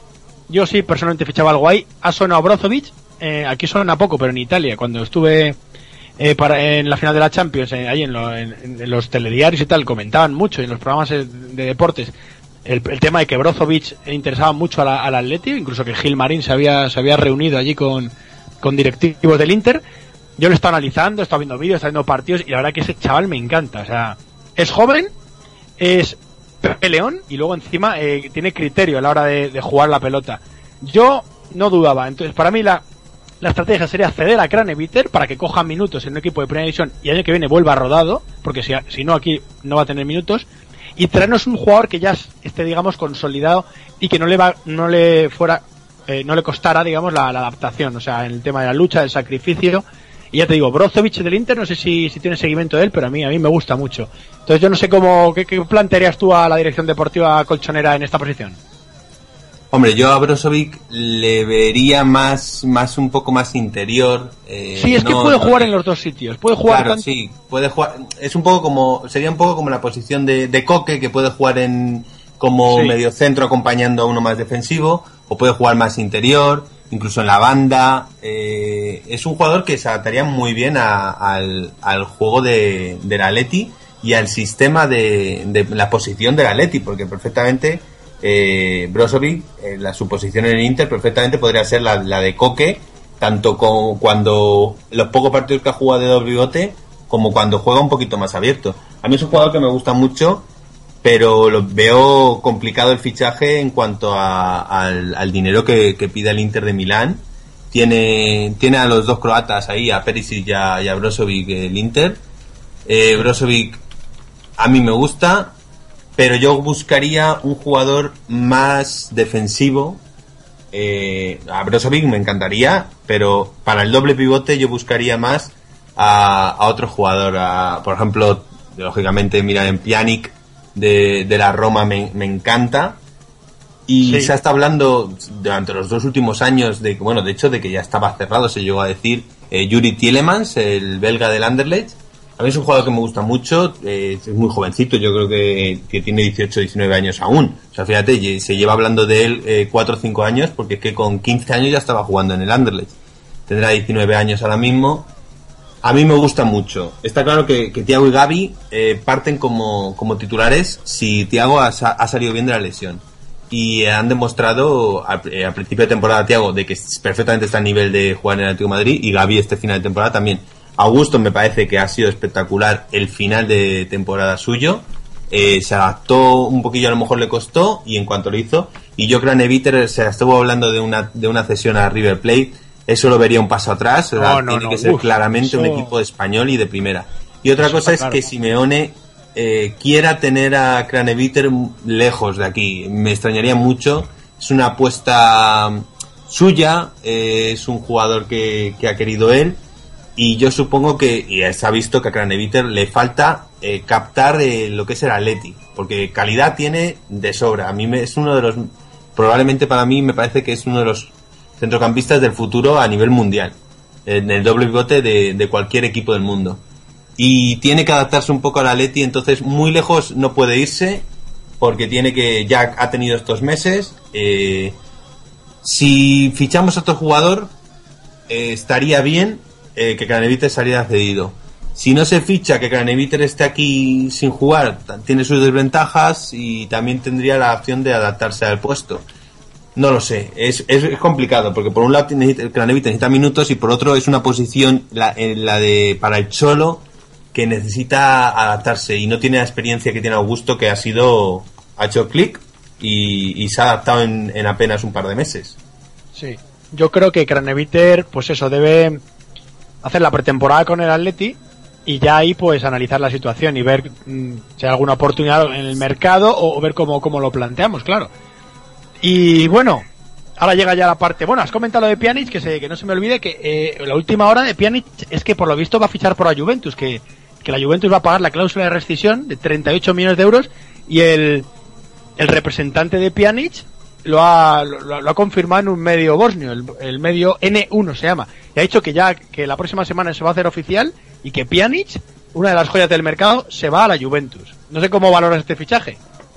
Hombre, pues para el Juventus eh, estupendo. Eh, es un jugador que, que organiza, que corta, que tiene último pase y sobre todo que tiene un lanzamiento de falta espectacular. De los mejores del mundo junto a Kalanoglu, por ejemplo, del el turco. Eh, a mí son los dos que, me, que más, bueno, lógicamente aparte de Messi, que me parece que es el mejor hasta sacando de, de puerta, pero los dos jugadores mortales que, que mejor lanzan la falta para mí son, son esos dos. Y en la Juve, pues, por ejemplo, eh, juega con, con Kedira, tiene, tiene un sistema de juego especial la Juve, tiene que adaptarse a él. Eh, la Juve juega con tres centrales, tiene más importancia el centro del campo para, para cubrir eso. Yo creo que, que se estaría llevando a, a la joya en esa posición de- del mercado junto a Kanté, que es el otro codiciado por muchos. De momento solo ha demostrado en una temporada Kanté lo que, lo que es. Hay que tener precaución con él. Yo ahora mismo estoy encanta- encantado con él. Pero hay que tener la precaución de que, de que de momento lleva un año en el Leicester. eh, ha sido espectacular. Corre, pues a lo mejor está al nivel de, lo que corren los del Atleti. Es el único jugador fuera del Atleti que corre lo mismo que ellos. Y, van a ser la- las peleas de... Kanté va a ser la pelea de, de muchos equipos. Y vamos a ver en la Eurocopa, porque si juega la Eurocopa y juega de titular, está debatiéndose entre Cabay y Kanté ese puesto, incluso Musa Sissoko podría jugar aunque no juegue tan atrás, retrasar a Matuidi. Eh, si juega va a subir muchísimo el precio de- del jugador. Y hay millones de, de jugadores en esa posición que están desconocidos eh, a nivel mundial en principio que en esta Eurocopa pueden destacar. Como por ejemplo eh, Julian Weil de- del Borussia Dortmund, que se ha hecho con un puesto de titular y, va a jugar con Alemania. No tendrá muchos minutos porque Kroos sí que dirá se los quitarán, pero si hay algún momento en el que juega, eh, su valor subirá y, y se desperdiciarán muchas oportunidades. El Atleti debería haberse movido mucho antes de, de haber dejado permitir que la Copa América y, y la Eurocopa empezaran. ¿Cómo, cómo te gusta Canté, eh? Todo- todos los programas nos lo comentas, eh. Estás enamorado de Canté. Estoy enamorado de, de Leicester en general. Mira, el otro día, eh, cuando estuve en Londres, eh, me traje dos camisetas de Leicester. Eh, estuve a punto de traerme una de Ranieri también, que estaba la cabeza de Ranieri en la camiseta, pero dije, no me gustaba el recuerdo que tenía de Ranieri en el Atleti. Y solo me traje una de campeones y la camiseta de Leicester, lógicamente la, la falsa, porque oficial está agotada en todo el mundo. Pues nosotros fuimos a fuimos a Milán y en mi grupo de amigos había al- algunos que eran del Barcelona y, y optaron por llevar la camiseta del Leicester y, y no veas, fue furor, ¿eh? Allí la gente haciéndose fotos, bueno, fue espectacular. Y hablando sí. de Kanté, Ya podemos confirmar la- las alineaciones del, del, partido que va a comenzar, el partido inaugural de la, de la Eurocopa de Francia. Kanté va a ser titular y tenemos ya la- las alineaciones. Os la voy a comentar. Por Francia van a jugar Lloris bajo palos. En la línea de cuatro, Ebra, Rami, Sañá y Koscielny. Luego en el centro del campo van a jugar Payet, Matuidi, el, el mencionado Kanté. Eh, y arriba parece que va a jugar eh, mm, jugar con delanteros. Va a ser Griezmann, va a ser Giroud. Y, y en principio no, no juegan. No sé si será. No sé quién jugará en esa posición, porque aquí la, la alineación no la.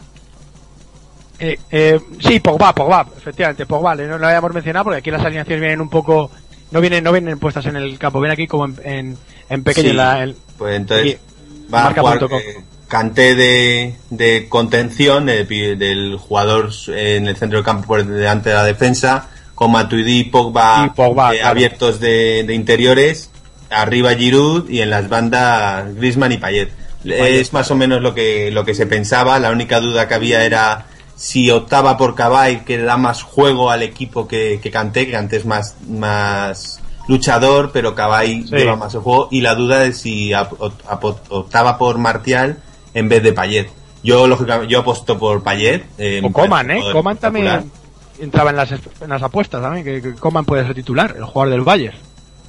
Coman sí, pero al ser un jugador más, puede ser, yo creo que lo ven como un más revulsivo y que pueda Sí. entrar en, en una segunda parte. Eh, es que el nivel de Payet de esta temporada, el que han mostrado en el, en el West Ham, es, es espectacular. Es para, para ser titular en la selección como, como lo va a ser. Y lógicamente Griezmann, pues no hay ninguna duda de que es el mejor jugador de Francia. Es el- la estrella y es el que es, confía en ellos en, es el favorito para ser, uno de los favoritos para ser el pichichi de, la competición. Por supuesto. Y bueno, por deferencia a nuestros amigos rumanos, aunque te desconocemos prácticamente a, a casi todos los futbolistas, pero bueno, vamos a decir la alineación. Va a jugar con Tatarusanu en portería, Sapunaru, Chiriches, Grigore, Rat. Rat es el jugador que estaba en el Rayo Vallecano, creo. Sí, sí. Luego Pintili, Jovan, Popa, Stanchu, Stancu y arriba Florin Andone, que es el jugador de- del Córdoba, ¿verdad? Jugador delantero sí. que juega en el Córdoba. O sea, has dicho Stanchu y Stanku, los dos. Claro, es que son distintos. Uno es Stanchu Sí, sí. y otro es Stancu. No, pero digo, a lo mejor lo había. Vale, pues ah, No. en la estrella es Stanchu, el que es Iu. Ese Sí. es el, el jugador espectacular que tiene, que tiene Rumanía. Eh, no ha jugado ni un partido con, con los rumanos hasta los amistosos. Yo, ni, yo no lo conocía nada de él absolutamente hasta que jugó contra nosotros con, con la selección, en un amistoso que jugamos España contra Rumanía. Y fue espectacular cada vez que tocaba el balón. A partir de ahí le miré más partidos. Tuvo un partido, creo recordar, contra Lituania. Entonces, no sé si había jugado ya ese partido o se jugó después. Me lo vi. Eh, volvió a ser eh, la estrella del equipo y es sinceramente el que merece la pena. Y yo a todos los que nos escuchen que vean el partido simplemente por, por ver a este chico, porque es espectacular eh, el nivel. Y eso es lo que estamos hablando. Por ejemplo, ahora mismo Stan Q, eh, el precio que tiene puede ser 10, 12 millones. Si se sale en la Eurocopa, eso se, te va a llevar a, se te va a ir a los 30 y son los equipos los que, los que tienen que moverse. No puede ser que, que permitas que un jugador de este nivel, que, que es desconocido en todo el mundo, mm, no te lo hayas llevado ya. O sea, me extraña, por ejemplo, Sevilla, que se mueve muy bien, que no haya salido ya el nombre relacionado con él. Claro.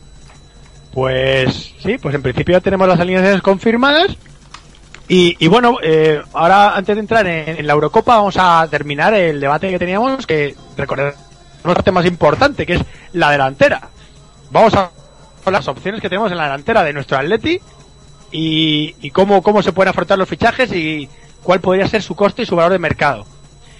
Eh, a mí, personalmente, eh, el que me gusta es Diego Costa, porque ha estado aquí, eh, ha triunfado, conoce la casa, no le costaría adaptarse, eh, es relativamente joven aún, tiene 27 años, y, y su estilo de juego es el que para mí se adecua a las características de- del Atlético de Madrid, que es, tiene posibilidad de contragolpe, porque tiene velocidad, eh, tiene posibilidad de remate, porque se mueve bien en el área, de- tiene tanto remate de cabeza como remate de primeras, es un jugador que tiene carácter, tiene garra, eso puede costar también eh, algún disgusto de vez en cuando, porque puede, puede salir lo, lo, le pueden pinchar, le pueden provocar y eso puede hacer que a lo mejor algún partido no termine incluso. Pero para mí sería la, la primera opción, vamos, y, y además por precio de mercado, porque el otro día lo comentábamos que, que por ejemplo Aubameyang, pues a lo mejor se iba, se, iba ya a los 70 millones, algo que era, es, es inviable. Porque las, las opciones que tenemos son Diego Costa, eh, Cavani, Aubameyang, como hemos contado, aunque es complicado, pero también ha sonado Carlos Vaca, el ju- jugador ex del Sevilla, que ahora está, está en el Milán, eh, Mauro Icardi, el, delantero de- del Inter de Milán, eh, también ha sonado Morata, aunque realmente lo dudo, y luego la Higuaín, que se ha salido esta temporada, metió 36 goles en una liga como la italiana, que es una liga defensiva y, tiene su mérito, y luego la Casete, la Casete, jugador de, de- del Olympique de Lyon, que la verdad que es bastante, tiene bastante clase, pero quizás le algo frío para lo que son las características de, nuestro Atleti. Así que, si te parece, vamos a analizar, para ti, ¿quién sería la primera, la primera opción? Bueno, y luego queda la acción, no sé si lo has dicho, creo que no, Ibrahimovic, que se ha rumoreado. que Bueno, pero eso, eso me parece ya, o sea, eso era una página que, que se inventaba rumores por lo visto, pero vamos, es un jugador que va a cumplir 35 años, que, que yo creo que no defiende, o sea, no, no le vas a pedir, el Cholo no le va a pedir a este hombre que, que baje, y, y luego, eh, parte con el buen ambiente que hay en el vestuario, Sí, sí. eh, vamos, yo es que no- vamos, ni lo considero, pero bueno, sí, le podemos meter ahí como, como jugadores que han sonado como posibilidad, aunque ya te digo que, que el rumor viene de un medio un poco, un poco, mm, poco fiable, digamos, ¿no? No Entonces, sé, no sé, yo- ¿tú qué- cómo, ¿cómo lo ves eh, la situación del 9?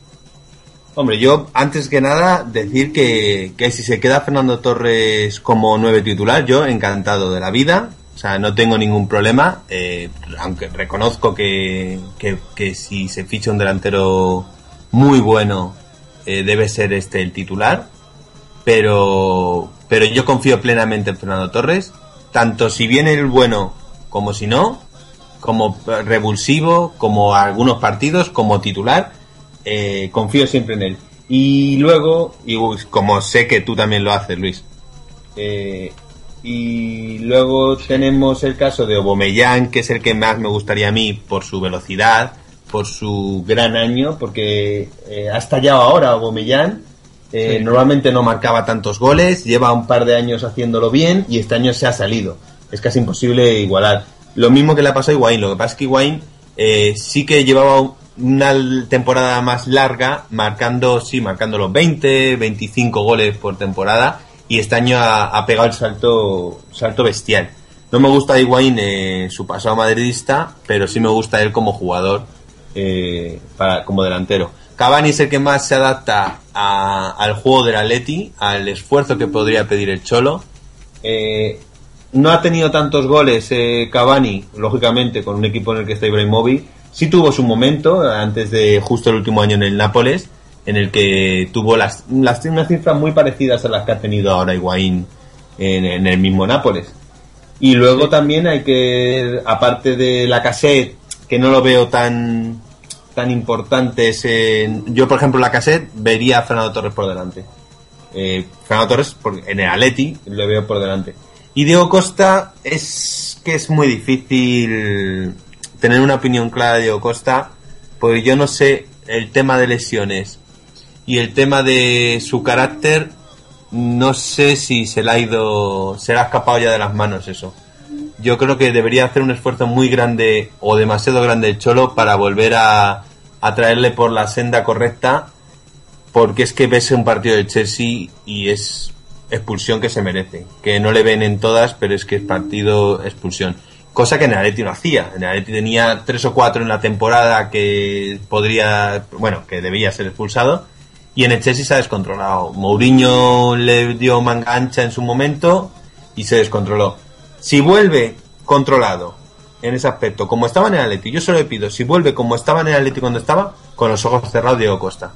Porque eh, se notó muchísimo el año pasado la baja de Diego Costa.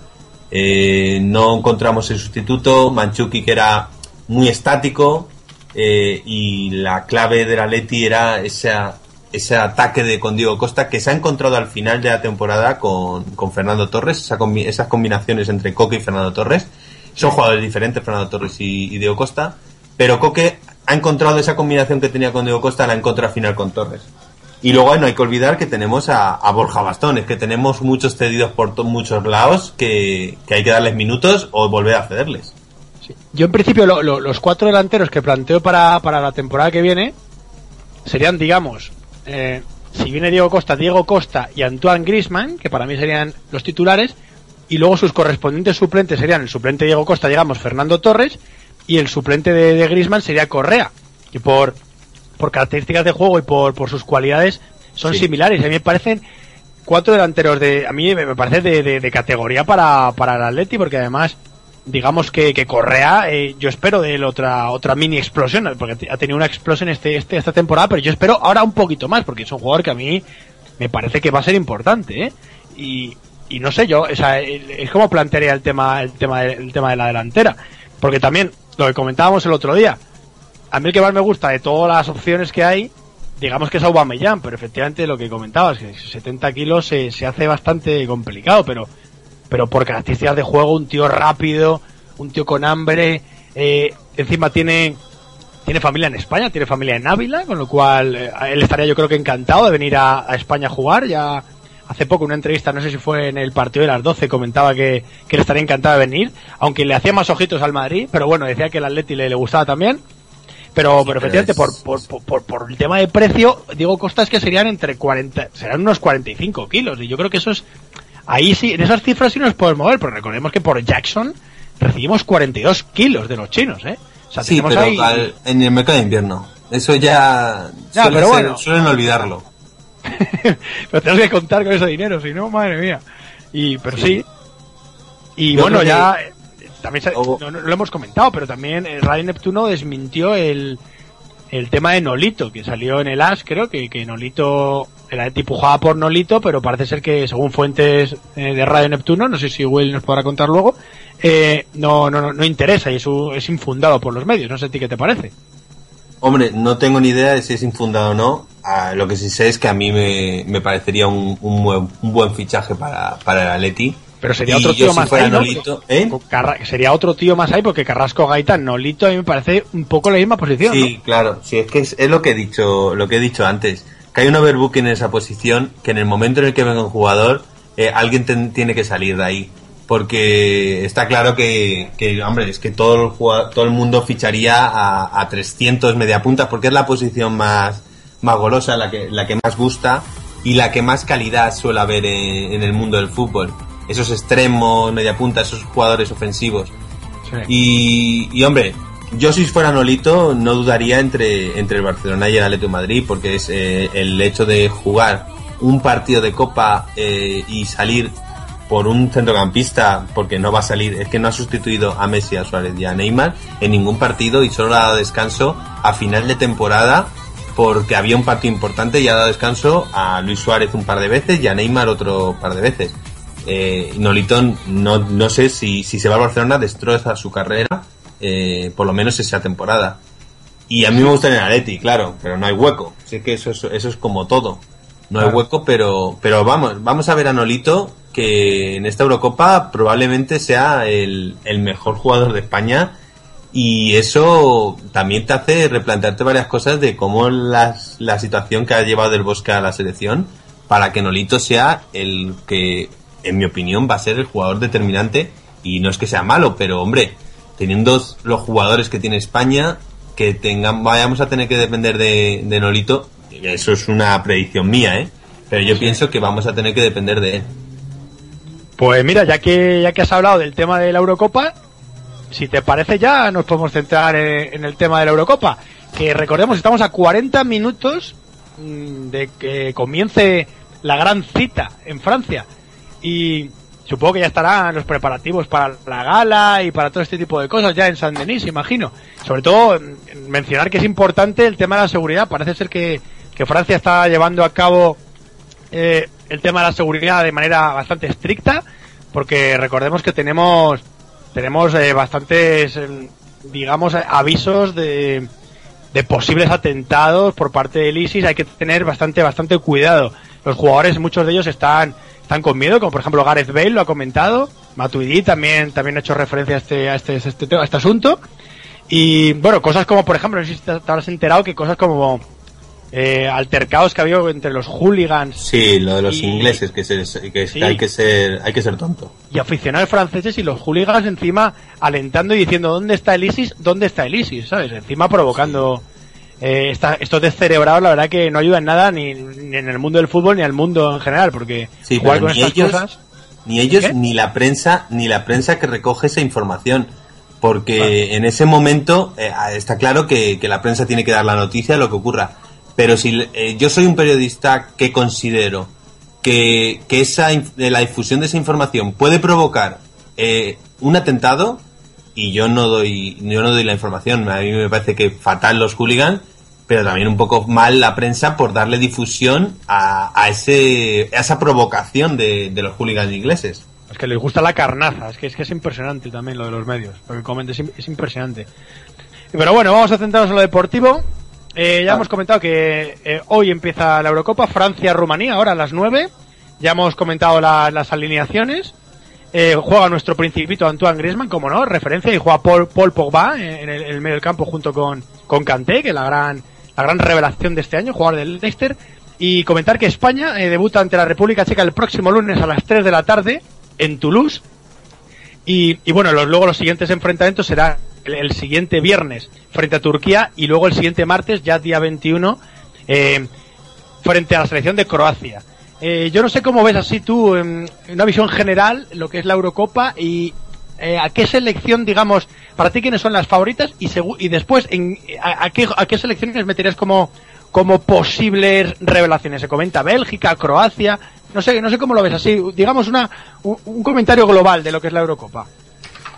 yo pienso que, que la favorita sin ninguna duda e- es, Francia para llevarse el campeonato pero esto es cuestión de, de suerte además de, de calidad Eh, Alemania es la segunda favorita de tercera favorita meto a Bélgica. Yo la considero ya revelación, directamente la considero una candidata a poder llevarse el título.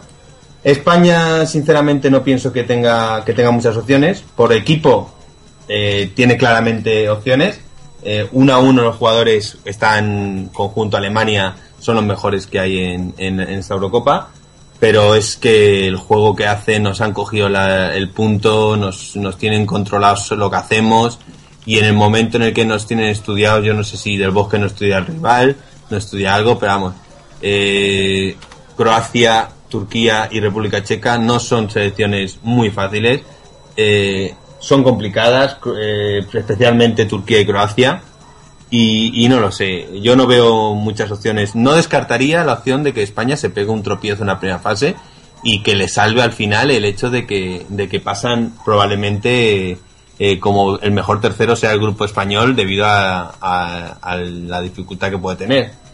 Pero yo pienso que sorpresa, por ejemplo, en esta, en esta Eurocopa puede ser Suiza, por ejemplo, que tiene, tiene un buen equipo. Austria incluso, que, que nunca se mete en una Eurocopa, salvo la que organizaron que ganamos en el 2008 con el gol de Fernando Torres.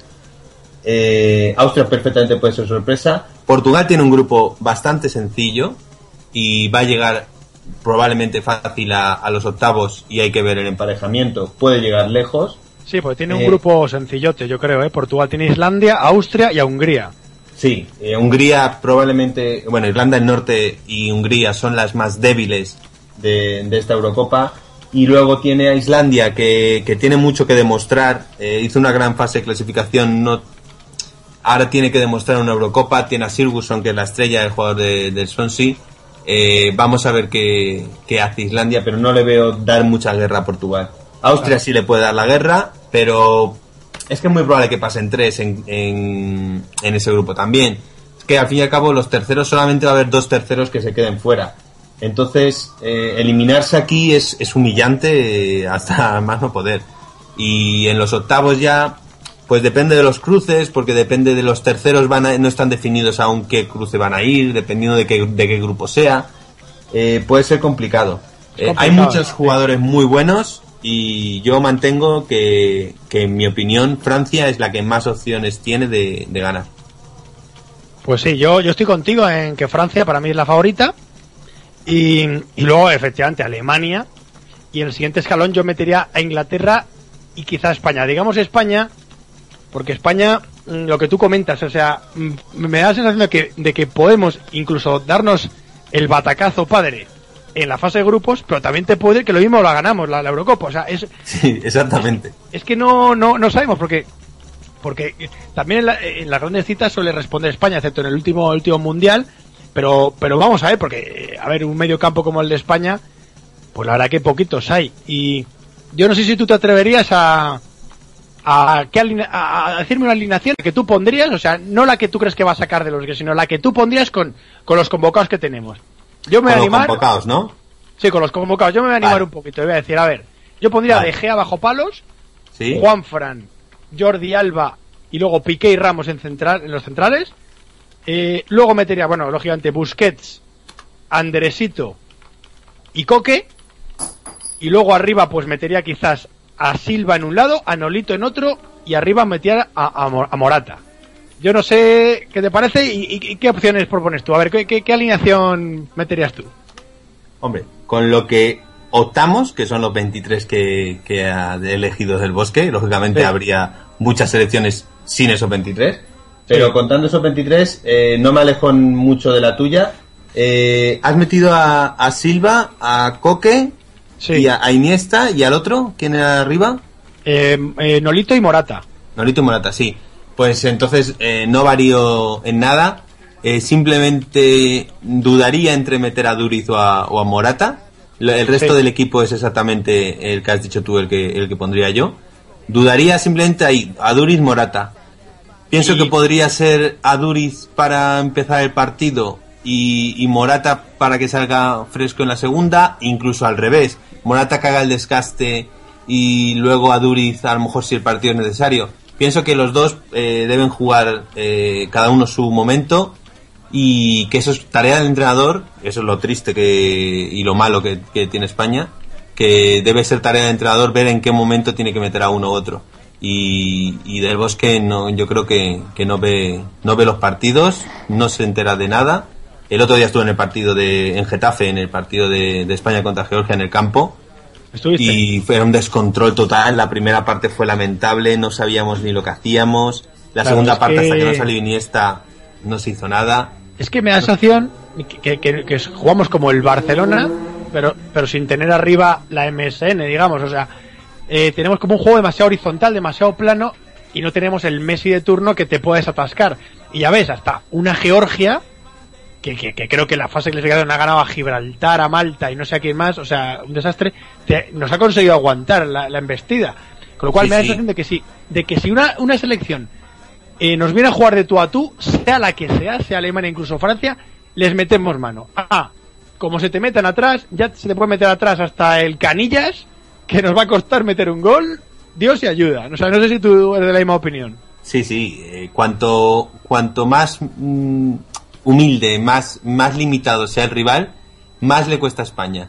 Pero es que el problema es que cuanto mejor sea el rival, más de más nos puede gan- más nos puede ganar. O sea, el, tiene más, es que- más, más punch arriba, claro.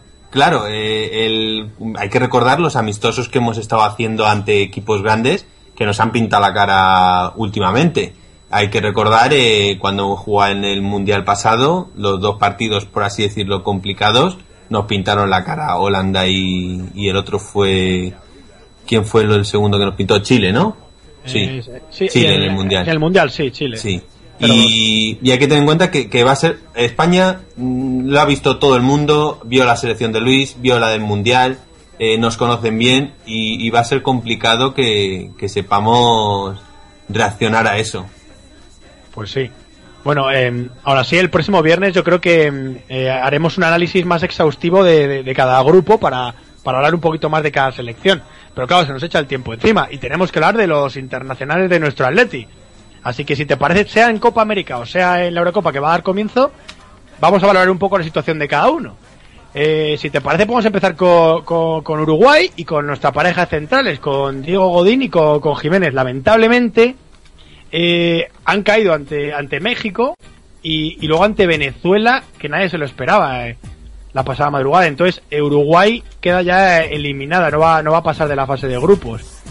Entonces, eh, bueno, desde el punto de vista atlético, pues mira, descansan más y menos desgaste, pero, pero bueno, todos somos un poquito uruguayos desde que somos del Atleti desde que Diego Godín está, está en nuestro equipo, entonces nos da un poquito de pena.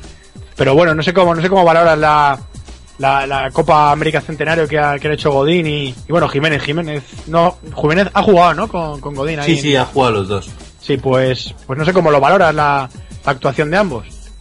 Hombre, eh, el primer partido de, de Uruguay ante México, eh, que gana México 3-1, es un espejismo el resultado. México estuvo bien al principio hasta que, bueno, marcó, de hecho se metió en propia Uruguay en el minuto 4 o 5.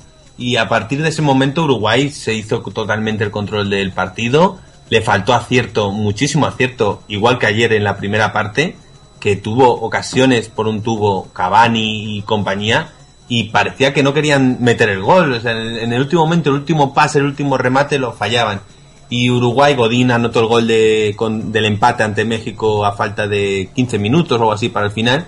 Y a partir de ahí fue cuando se echó para atrás Uruguay con el empate y México dio el paso adelante y arrasó a Uruguay. Pero México tuvo 10 minutos buenos en, en ese partido y le sirvieron para ganar. Y ayer pues fue una, un escándalo mayúsculo el fracaso que, que supone perder ante Venezuela, que es de la, de la, junto a Bolivia, probablemente de las sudamericanas, la, la más débil de todas. Y bueno, Sí, Jiménez ha tenido además polémica con el entrenador, con Osorio, entrenador de México. Se dijo Osorio en rueda de prensa, eh, acusó a Jiménez de encararse con él. Ha tenido una polémica fuera del terreno de juego. Y bueno, descansan. Es una pena porque a jugadores como a Godín esto le viene bien. O sea, cuanto más juegue, cuanto más gane, eh, mejor es eh, como jugador al, al día siguiente. Y Jiménez pues le vendría, le hubiera venido muy bien la experiencia de, de jugar más partidos de este nivel. Pues sí. Bueno, entonces para cerrar los internacionales tenemos que hablar de, de Felipe Luis en Brasil y luego Argentina, eh, Augusto Fernández y Cranevite. No sé si me dejo alguno más, pero para hacer así una síntesis un poco de su rendimiento, Felipe Luis se dio un golpetazo impresionante el otro día. Sí, Eh, con parece- Felipe Coutinho. con Coutinho, con su mismo compañero. Y parece ser que, bueno, que solo se ha quedado en el susto, pero, pero, pero vaya. Y luego Augusto estuvo muy destacado pues, en el partido que, que disputó, que disputó Argentina. Y Gaitán, parece ser que la primera parte estuvo un poquito más flojo, aunque nada más empezar el partido tuvo el cabezazo este que, que casi entra. Y luego tuvo la segunda parte que parece que estuvo un poquito más, más destacado. Yo no sé si, si tienes alguna valoración más de estos futbolistas. Bueno, así rapidito, eh, Augusto muy bien en el centro del campo, Craneviter entró al final, está en la segunda parte. Eh, Gaitán tampoco normal, Gaitán normal el partido. eh, y, y poquito más ya de, de eso. Jugaron los tres y el, y el otro el otro que era brasileño, Felipe Luis, Eh, muy buen partido, dio la- el pase del primer gol en la 7-1 a Haití y demostrando un- otra vez más que es el mejor ataque del mundo, por mucho martero que se pongan, porque es el más completo en ataque y en defensa y en todo. Y ya los de la Eurocopa, pues vamos a ver qué, qué tal se les da a los nuestros. Carrasco está tocado ahora mismo, no sabemos si, si llegará al, debut de Bélgica en condiciones de titular o como revulsivo, por ejemplo. Sí, era, era duda, decía el seleccionador bel- belga que era duda, pero que, pero que confiaba en tenerle, que no era una cosa preocupante. Y, y bueno, luego a Antoine Griezmann, que debuta ahora en, en apenas 25 minutos, y ahora corriendo, vamos a ponernos una cervecita y a ver el partidito y que, que, que eso es lo que quiero yo, ver fútbol y que se me olvide el tema de la Champions, que lo tengo todavía ahí cruzado. Y bueno, si te parece, vamos a, a dar ya lo- los indios de oro, nuestros candidatos para, para esta semana, y así ya podemos cerrar el programa de una manera estupenda. ¿Cómo lo ves? Vale, de acuerdo. Pues mira, Empieza con el tuyo y con los de Rafa y Diego, Sí. que también han dicho, ¿no? eh, Diego se ha dicho, Rafa yo no, no sé si Ah, ha comentado. vale. Diego, Diego nos ha dado el de Garbiñe Muguruza, la, la gran tenista hispano-venezolana que, que se alzó con Roland Garros al, al derrotar a nada más y nada menos que a Serena Williams en la Philippe Chatrier. Y ese es el candidato de Diego, así que si que pensáis que, que el Indio de Oro se lo, se lo merece Garbiñe, pues, pues ahí adelante con vuestros votos eh, en Twitter, en nuestra, en nuestra cuenta de Indio Radio y también en Radio Neptuno, eh, que es arroba Radio Atleti 2014. Eh, bueno, mi candidato, pues eh, voy a ser un poquito previsible, la verdad que no me voy a esperar mucho, pero yo creo que es que, ¿cómo no se lo vamos a dar? A nuestro gran Juan Fran, que es eh, líder eh, de venta de camisetas eh, tras fallar el penalti, pero pero hay que hay que mandarle mensaje a Juan Fran y decir que un penalti no significa absolutamente nada. Que las temporadas que está haciendo en el Atleti, dándolo todo, esforzándose, eh, no, no dejando nada en, en- la camiseta ya la última gota de sudor. Vamos, yo me emociono hablando de Juan Fran. Para mí Juan Fran se merece el indio de oro. Y, y chicos, si podéis votar como, como indio de oro a al gran Juan Fran. Y, nada, Raúl, si tienes tu indio de oro, pues a ver, soy todo oídos. Sí, bueno, ya para decir que Garbine eh, Muguruza me parece la ganadora del Indio de Oro, a no ser que apareciera Juanfran, exactamente, que, que se lo merece porque es, es parte de nosotros y estamos todos con él. Y yo voy a ser un poquito ventajista y voy a tirar a, ganar y voy a nombrar como Indio de Oro a toda la afición del Atleti, a todos los que reaccionaron a, la derrota con orgullo, con honor y, y sin nada de vergüenza y ni agachar la cabeza y al día siguiente aparecieron los niños con la camiseta del Atleti en el colegio el lunes.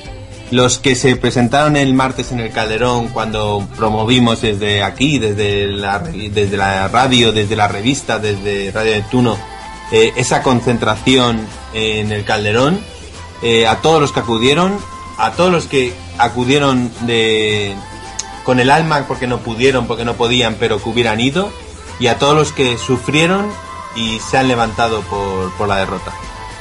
Pues muy bien. Pues entonces, ¿qué ha dicho?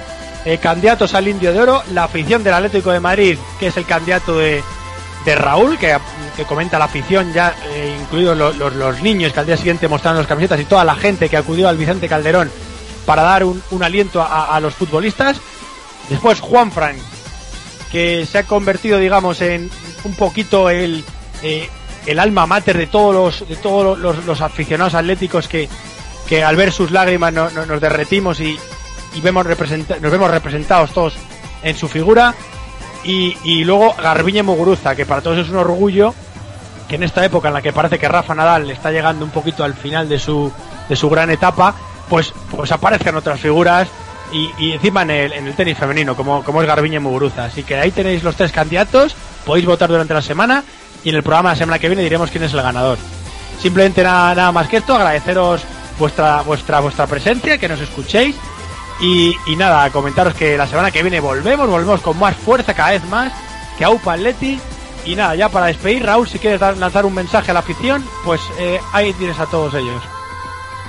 Bueno, yo quiero decirles que disfruten de la Eurocopa, disfruten de la Copa América, que, el verano va a ser movidito, en Mana Mana van a poder escuchar bastante información, que sigan leyendo la, la revista Indios, que va a seguir saliendo cada 15 días como siempre, en verano. Eh, intentaremos hacer algún reportaje interesante, eh, tendremos cositas bastante interesantes y que, y que la lean, que, que es el, la única revista del Atleti que, que lo demuestra su, su sentimiento, su afición y todo buen atletista tiene que, tiene que leer esa revista, tiene que ser estar pendiente de, de que cada 15 días de que llega la revista y leerla. Porque es la, la información de la Leti, es la única revista y, y está ahí. Igual que escuchar Radio Neptuno y Revista Indio Radio. Por supuesto, ahí queda dicho en www.revistaindios.es y también recordemos el blog El Rincón Atlético de nuestro compañero Diego Herranz, que hoy tenía compromisos y no puede asistir, pero el próximo viernes, ah, junto con Rafa Reyes, volverán con, con fuerza. Nada más que eso, chicos. Aupa Atleti, viva la Roja, viva España. El año que viene vamos a ganar todo, vamos a ganar el triplete y este año vamos a ganar la Eurocopa. Y fuera. Que un abrazo, chicos, que estamos cada vez más fuertes. Aupa Atleti, un abrazo muy fuerte. Aupa Leti.